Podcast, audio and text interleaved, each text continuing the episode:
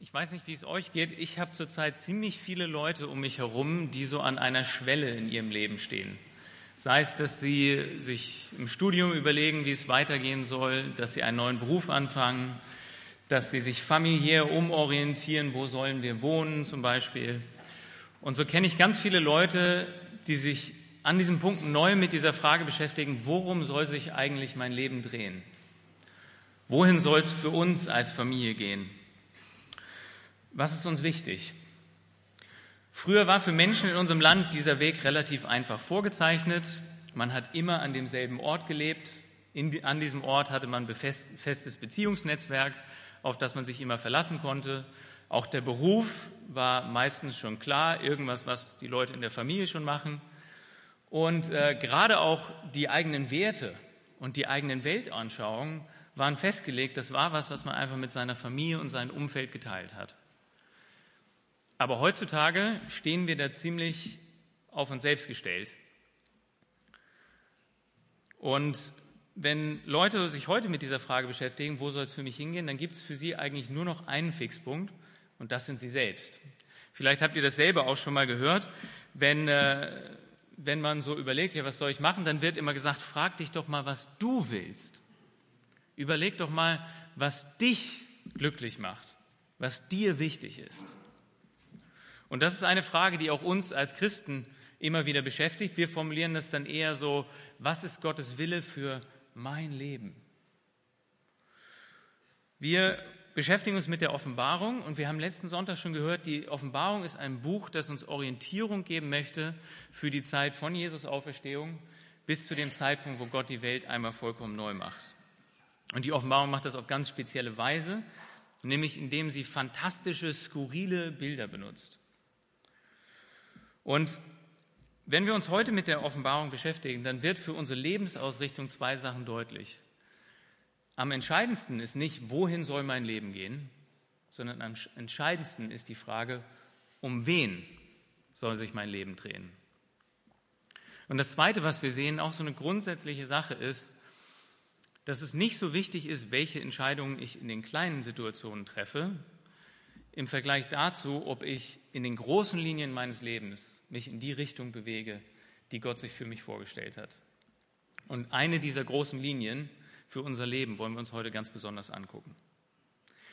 Wir lesen dazu den Text aus Offenbarung Kapitel 11, die Verse 1 bis 13, die Geschichte von den zwei Zeugen. Und wir haben ja gesagt, die Offenbarung ist ein Buch, das gehört und gesehen werden soll. Deswegen hört ihr jetzt zu. Und wenn ihr wollt, könnt ihr auch die Augen zumachen und euch das bildhaft vorstellen. Johannes schreibt, es wurde mir ein Rohr gleich einem Stab gegeben und gesagt, steh auf und misst den Tempel Gottes und den Altar und die, welche darin anbeten. Und den Hof, der außerhalb des Tempels ist, lass aus und miss ihn nicht, denn er ist den Nationen gegeben worden und sie werden die heilige Stadt zertreten. 42 Monate. Und ich werde meinen zwei Zeugen Vollmacht geben. Und sie werden 1260 Tage Weissagen mit Sacktuch bekleidet. Diese sind die zwei Ölbäume und die zwei Leuchter, die vor dem Herrn der Erde stehen. Und wenn jemand ihnen schaden will, so geht Feuer aus ihrem Mund und verzehrt ihre Feinde. Und wenn jemand ihnen schaden will, muss er ebenso getötet werden. Diese haben die Macht, den Himmel zu verschließen, damit während der Tage ihrer Weissagung kein Regen falle. Und sie haben Gewalt über die Wasser, sie in Blut zu verwandeln und die Erde zu schlagen mit jeder Plage, so oft sie nur wollen. Und wenn sie ihr Zeugnis vollendet haben, wird das Tier, das aus dem Abgrund heraufsteigt, Krieg mit ihnen führen und wird sie überwinden und sie töten. Und ihr Leichnam wird auf der Straße der großen Stadt liegen, die geistlich gesprochen Sodom und Ägypten heißt, wo auch ihr Herr gekreuzigt wurde. Und viele aus den Völkern und Stämmen und Sprachen und Nationen sehen ihren Leichnam drei Tage und einen halben und erlauben nicht, ihre Leichname ins Grabe zu legen.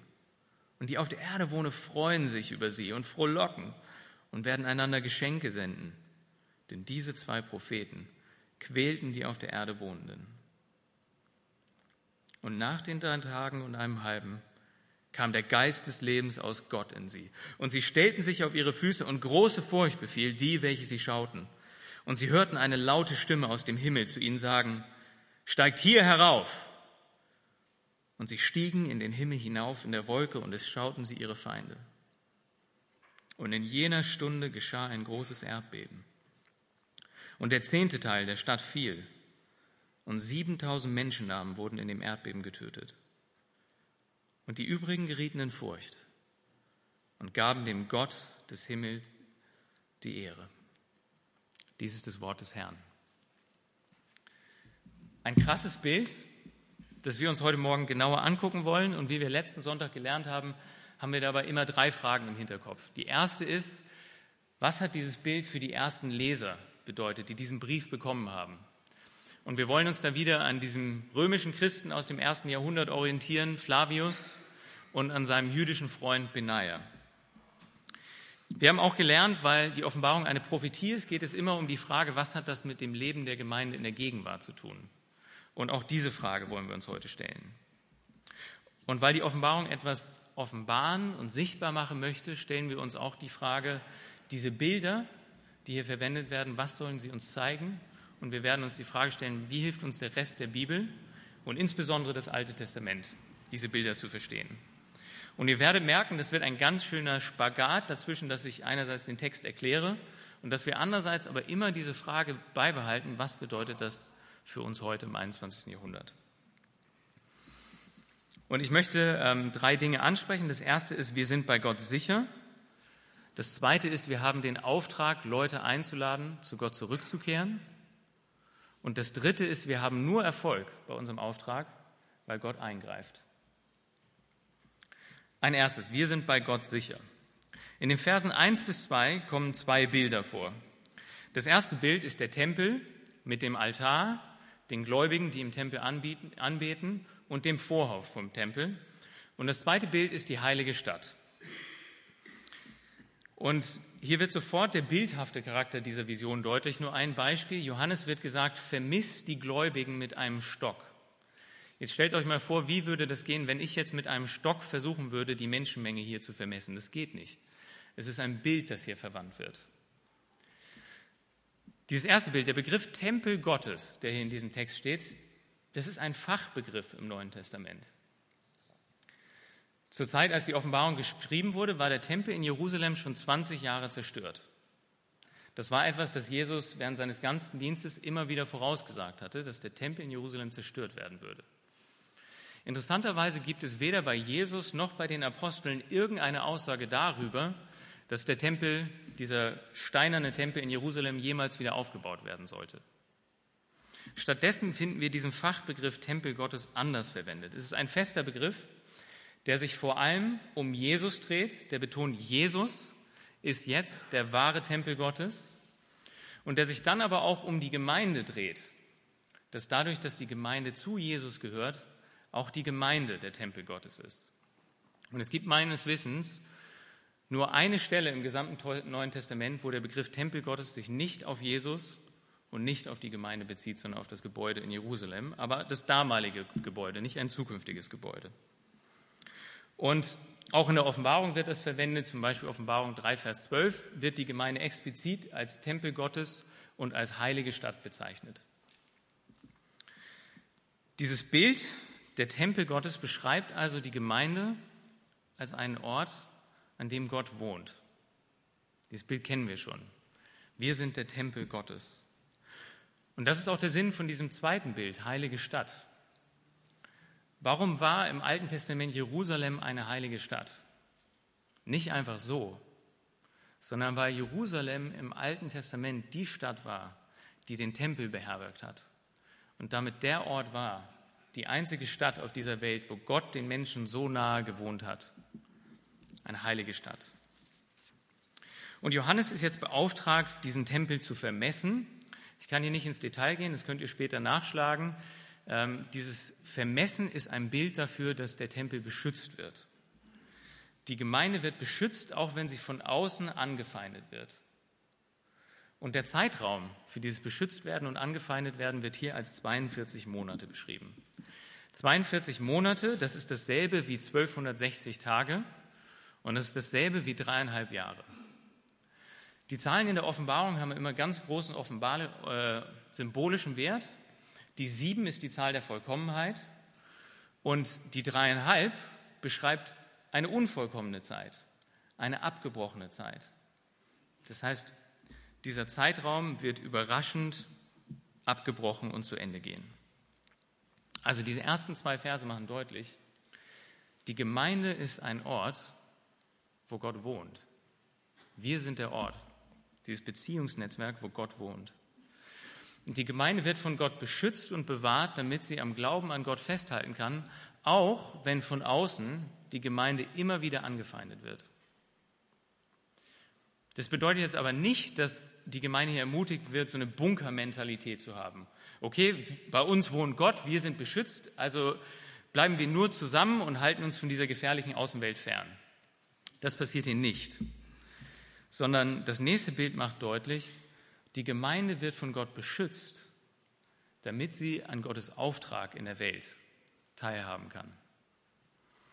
Ja, kommen wir zu meinem zweiten Punkt. Wir haben den Auftrag, Leute einzuladen, zu Gott zurückzukehren. Es gibt hier ein zweites Bild, die zwei Zeugen. Auch hier könnte man sich die Frage stellen, warum sollte es bei diesem Bild der zwei Zeugen sich um die Gemeinde drehen? Ein erster Hinweis ist, dass es direkt vorher in den Versen 1 bis 2 um die Gemeinde geht, wie wir eben gerade gesehen haben. Dann bis Vers 13 geht dieser Abschnitt. Ab Vers 14 kommt ein kurzer Einschub, wo es wieder eine himmlische Perspektive gibt. Und dann ab Kapitel 12 geht es wieder weiter mit der Gemeinde. Da wird von der Frau und dem Drachen gesprochen und auch die Frau, wie wir nächste Woche hören werden, ist ein Bild für die Gemeinde. Also außenrum geht es um die Gemeinde. Außerdem wird im Neuen Testament und ganz besondere in der Offenbarung immer wieder betont, was Christen ausmacht in dieser Zwischenzeit, ist, dass sie Zeugen für Gott sind. Dieser Begriff Zeugen bezieht sich in der Offenbarung fast immer auf die christliche Gemeinde. Deswegen ist es plausibel, dass auch hier von der Gemeinde gesprochen wird. Außerdem wird das Wirken der zwei Zeugen mit dieser abgebrochenen Zeit beschrieben, mit der der Tempel eben gerade beschrieben wurde, ein Bild für die Gemeinde, und mit der auch die Verfolgung der Frau in Kapitel 12 beschrieben wird, ähm, worum es auch um die Gemeinde geht. Wenn ihr jetzt immer noch nicht überzeugt seid, lade ich euch herzlich ein, den Kommentar des Triumph des Lammes zu kaufen und da könnt ihr weiter nachgucken. Also, mit welchen Bildern wird hier die Gemeinde beschrieben? Wir wollen uns zuerst die Verse drei bis vier angucken. Die Gemeinde lädt Leute ein, ihr Leben neu auf Gott auszurichten. Das erste Bild ist offensichtlich. Die Gemeinde wird als zwei Zeugen beschrieben. Bild hier ist die Situation in einem Gerichtssaal. Wir kennen das. Zwei Zeugen werden befragt, um die Wahrheit rauszufinden in einer Frage, äh, in einem Gerichtsfall. Und die Gemeinde ist jetzt wie zwei Zeugen, die im Gerichtssaal dastehen. Und es geht um die Streitfrage, wer ist der wahre Gott in dieser Welt? Und die Gemeinde steht in diesem Gerichtssaal auf und sagt, ja, es stimmt, es gibt nur einen Gott. Und es ist nur Gott der Schöpfer, nur Jesus der Messias der es wert ist, von uns angebetet zu werden. Warum müssen es gerade zwei Zeugen sein?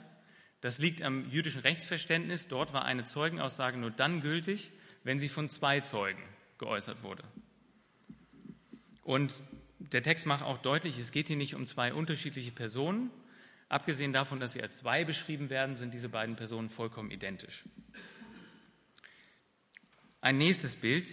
Diese zwei Zeugen Weissagen oder Prophezeien.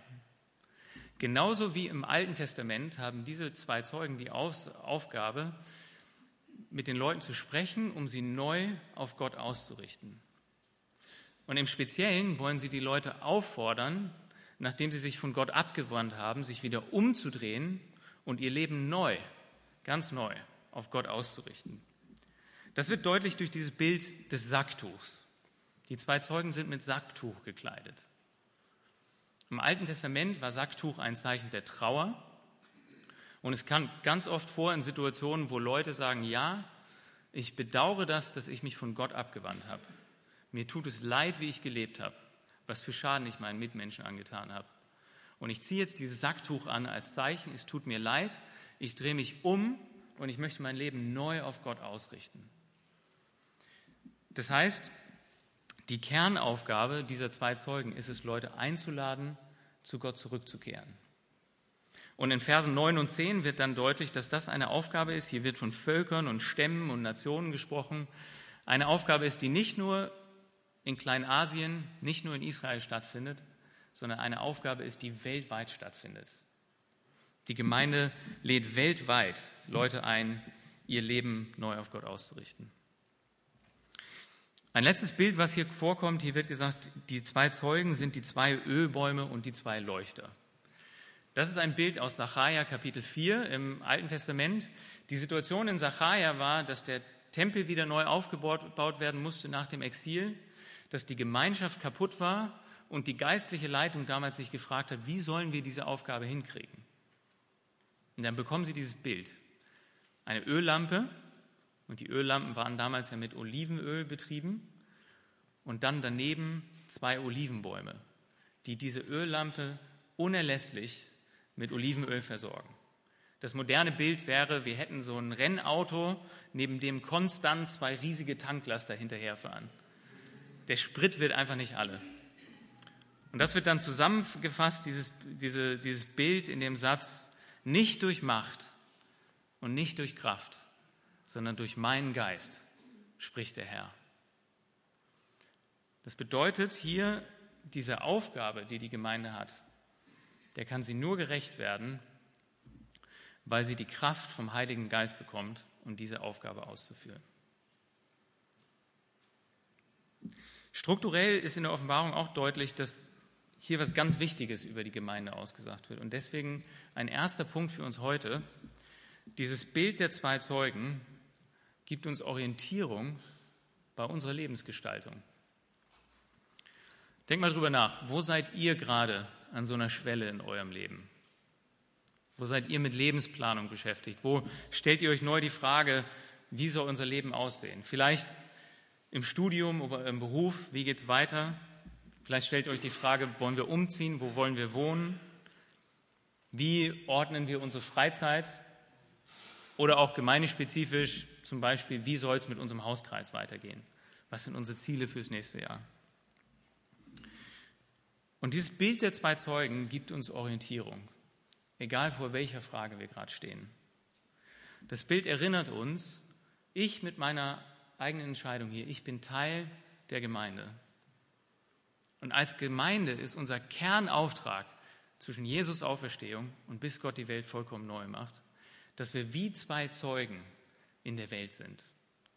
Wir weisen mit unserem Leben auf den einen Gott hin und wir laden Leute dazu ein, sich wieder ganz neu auf Gott auszurichten. Und deswegen sind wir gefordert, egal vor welcher Entscheidung wir stehen, uns immer auch die Frage zu stellen, wie muss ich mich hier entscheiden, damit ich an diesem großen Auftrag, an dieser großen Linie, die unser ganzes Leben bestimmen soll, damit ich daran mitmachen kann. Und ich muss ganz ehrlich sagen, das ist eine Frage für mich, an der ich immer wieder zu knabbern habe. Das ist eine Frage, wo ich nicht sagen kann, ja, beantworte ich leicht. Denk mal drüber nach, was das bedeuten würde, wenn wir uns bei jeder Entscheidung, die wir treffen, die so eine Lebensausrichtung Entscheidung ist, diese Frage stellen, wie muss ich hier entscheiden, damit ich an diesem Auftrag mitmachen kann, den wir als Gemeinde haben. Ich will euch nur zwei Beispiele von Bekannten von mir geben.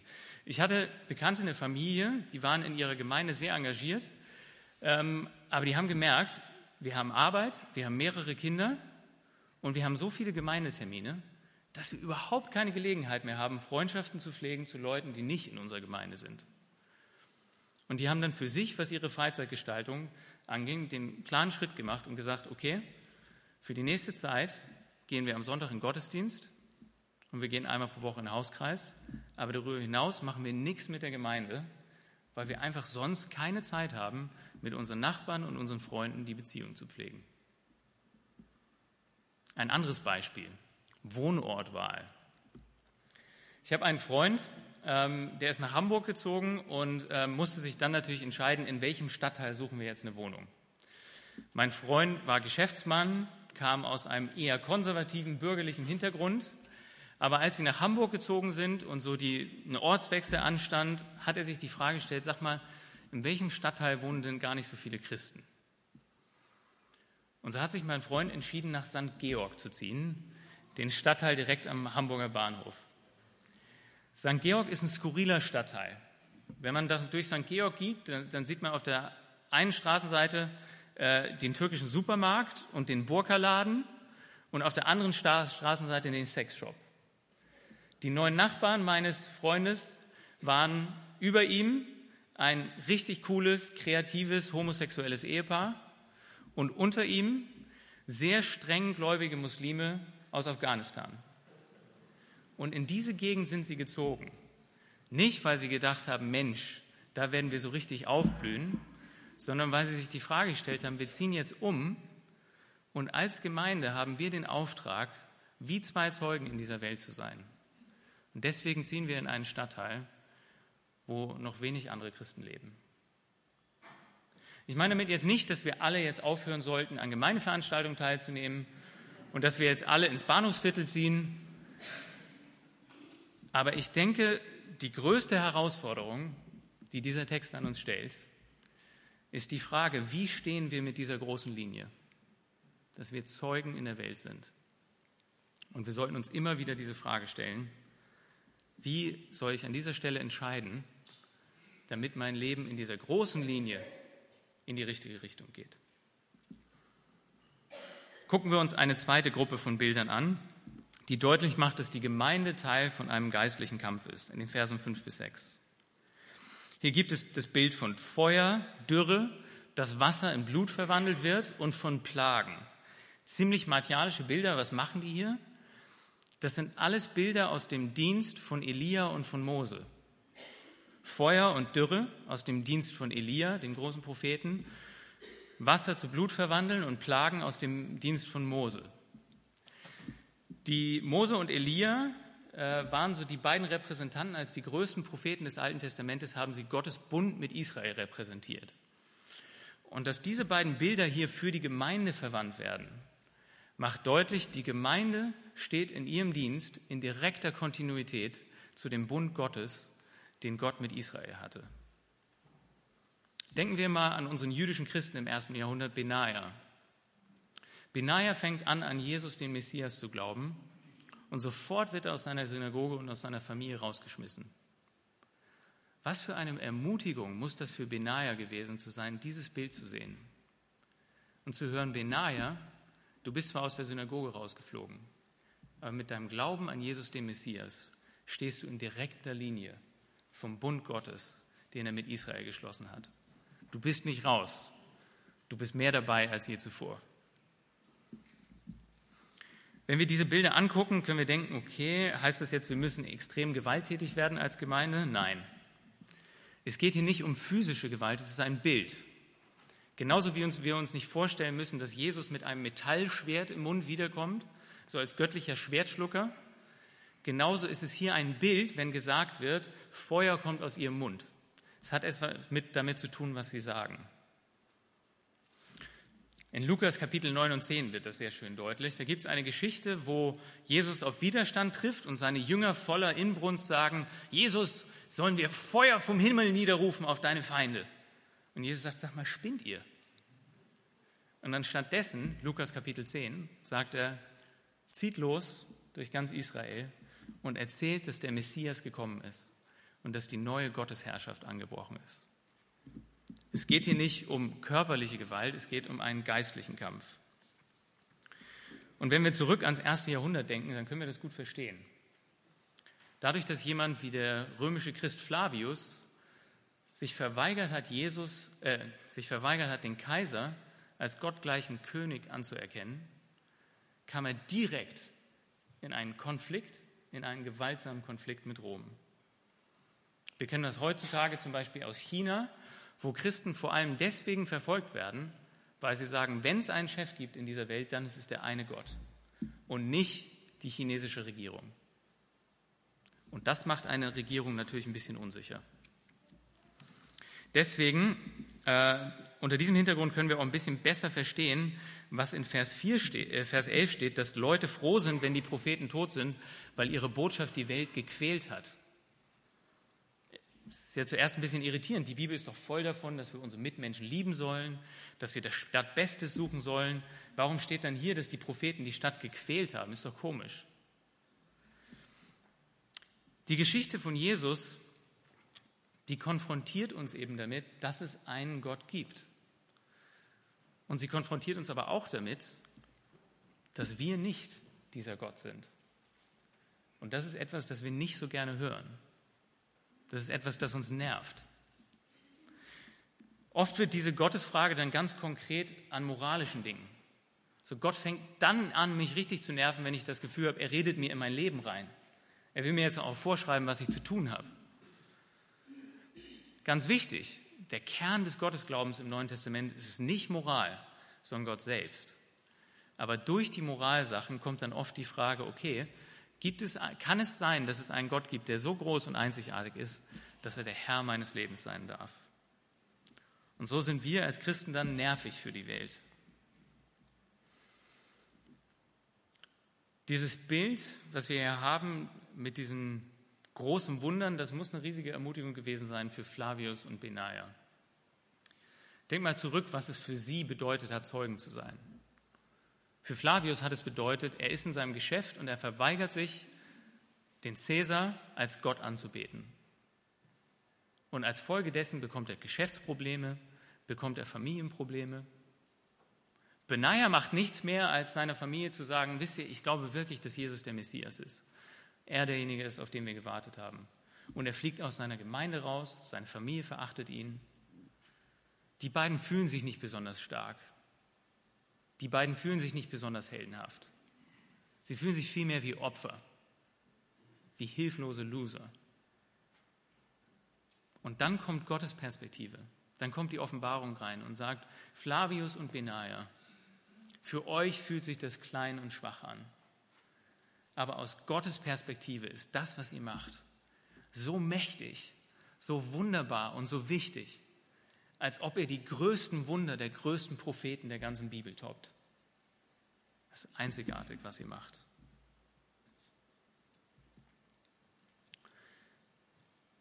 Dieses Bild der zwei Zeugen fordert auch uns heute heraus, bereit zu sein, im Konflikt mit unserem Umfeld zu stehen. Wir leben nicht in einem totalitären Staat, in Rom, wo jeder Probleme mit der Regierung bekommt, der den Kaiser nicht anbetet. Und wir werden auch zurzeit nicht wirklich verfolgt. Aber wenn wir unseren Glauben nicht für uns behalten, sondern ihn offen ausleben, dann geraten wir früher oder später in Konflikt mit unserem gesellschaftlichen Umfeld. Ist ja kein Problem, dass du an Gott glaubst. Aber nur ein Gott? Ist ja kein Problem, dass du an Gott glaubst. Solange dieser Gott mir nicht in mein Leben reinreden will. Und ich sage jetzt nicht, also mir ist es immer so ein Problem, wenn ich das Gefühl habe, Leute stoßen mit ihrer ungehobelten Art Menschen vom Glauben ab. Wir sollten sensibel sein, rücksichtsvoll kommunizieren, auf unseren Gesprächspartner eingehen. Aber trotzdem wird es früher oder später eine Situation geben, wo jemand nicht nur unsere Botschaft ablehnt, sondern auch uns, wegen dem, was wir glauben. Und dieses Bild fordert uns heraus, an dem Konflikt kommen wir nicht vorbei. Für den Konflikt müssen wir als Jesus-Nachfolger bereit sein. Und ich finde, auch uns kann heute in diesem Zeugen, wie zwei Zeugen in der Welt sein, kann uns dieses Bild ermutigen, dass aus Gottes Perspektive kleine Dinge viel mehr Wert haben, als wir vielleicht denken. Ich erzähle am Montag einfach mal davon, dass ich am Wochenende auch im Gottesdienst war. Meine nichtchristliche Freundin erzählt mir von ihrer Beziehungskrise und ich sage einfach, hey, kann ich für dich beten? Oder ich hänge nach dem Sport mit meinen Kumpels ab und frage so beim Gespräch, sag mal, was glaubst du eigentlich? Und hör einfach nur mal zu. Für uns fühlen sich solche Dinge vielleicht klein an, aber aus göttlicher Perspektive sind diese Dinge gewaltig, so mächtig und so wunderbar, als würden wir als Gemeinde die größten Wunder der größten Propheten toppen. Wenn wir über Jesus sprechen, ist es unglaublich mächtig, aber wir dürfen uns von diesem Bild auch nicht irreführen lassen. Wir können mit unserem Leben nicht den Himmel auf die Erde holen. Wir können mit unserem Leben nicht bewirken, dass Gottes neue Welt anbricht. Gerade weil wir eine charismatische Gemeinde sind, ähm, müssen wir uns daran wieder erinnern, es ist vieles neu, aber die neue Welt, die können wir nicht auf die Erde holen. Die Geschichte endet relativ entmutigend, wenn wir uns die Verse 7 bis 13 angucken. Die beiden Propheten beenden ihren Dienst und dann steigt plötzlich diese feindliche Macht, das Tier aus dem Abgrund hervor, führt Krieg gegen sie und besiegt sie. Und die ganze Welt feiert und freut sich darüber, dass diese zwei Zeugen jetzt verloren haben. Sie lassen die Leichen auf der Straße liegen und geben sich Geschenke, weil diese Qual endlich vorbei ist. Und es ist erst, als Gott eingreift, im Moment ihres größten Scheiterns, dass sich die Dinge wenden.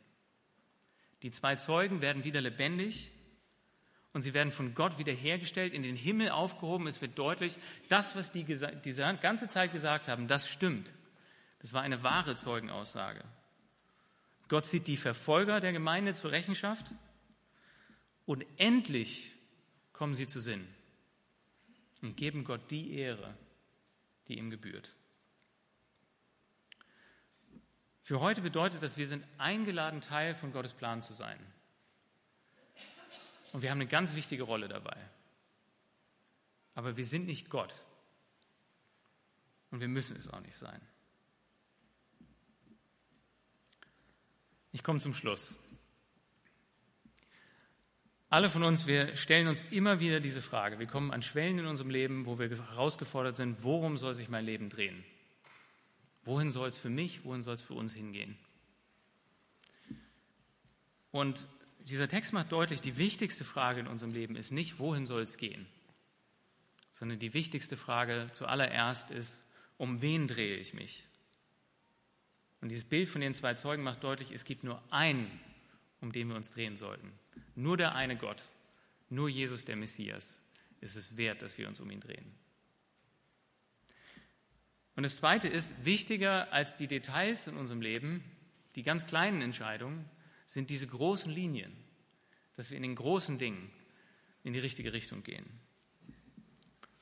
Und dieses Bild der zwei Zeugen macht deutlich, eine der wichtigsten Grundlinien für uns als Christen ist, wir weisen mit unserem Leben auf Gott hin und wir laden immer wieder Leute dazu ein, ihr Leben ganz neu auf Gott auszurichten. Ich bete. Lieber Herr, danke dir, dass du uns beschützt und dass du uns Kraft gibst. Und danke dir, dass du uns mit diesem Bild Mut machst und dass du uns aber auch echt herausforderst.